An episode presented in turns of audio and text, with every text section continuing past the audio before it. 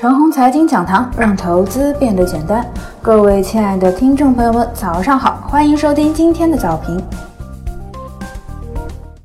隔夜美股再次大跌，已经是第三日大跌了。今日股市呢可能会崩得比较厉害，至少呢这个概率是存在的。之前我就说过，美股一崩呢，活跃区域护盘；美股二崩呢，蓝筹股护盘；美股三崩怎么办呢？只能裸奔了呗。今日啊，我到底要看看我们的股市能崩到什么程度？先说明一下，我呢不是空头，依然持有三分之二的科技股长线仓位，防止被人误解成我在幸灾乐祸。如果今日股市没有崩了多大，那多头完胜，接下来啊行情又会很好了。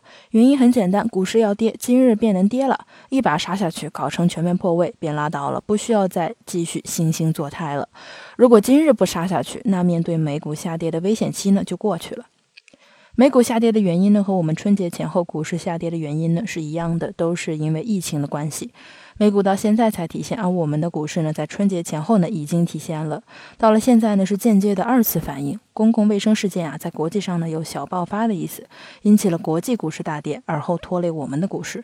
而我们国内的公共卫生事件没有恶化，而是一直在好转。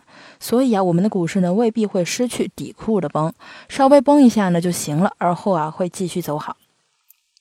结合最近的股市表现呢，我突然有一个怪诞的闪光一现：这些年的中国股市难道靠的是负面驱动吗？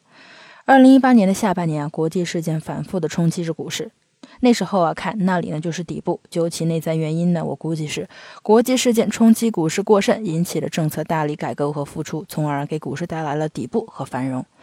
最近啊，股市呢又有了牛市的感觉，难道又是负面因素驱动着股市进入牛市吗？这中间的内在原因在哪里呢？全民的力量是推动股市进入牛市的唯一推动力。本次疫情事件呢，让全民进入了股市，一入鸿门深似海。疫情结束之后啊，大家可能依旧维持着炒股的热情，没有人能从股市主动退出，除非啊被淘汰了。股市的魔力呢，在于只要你踏入了股市，在你没有完全失败了之前呢，都会干到底。所以说啊，本次疫情事件啊，在实体经济被暂时冻结之后呢，人们进入了虚拟经济，股市呢就是虚拟经济的主要组成部分之一。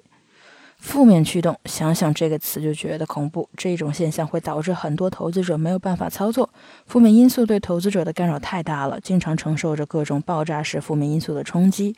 而就在这样的冲击当中呢，事后看啊，长线有着极大的利益。如果你能够从二零一八年的下半年持有科技股到现在啊，那利润可能都翻了好几倍了。可惜啊，有多少人能够做到呢？以上就是我们今天的全部内容，祝大家股票涨停。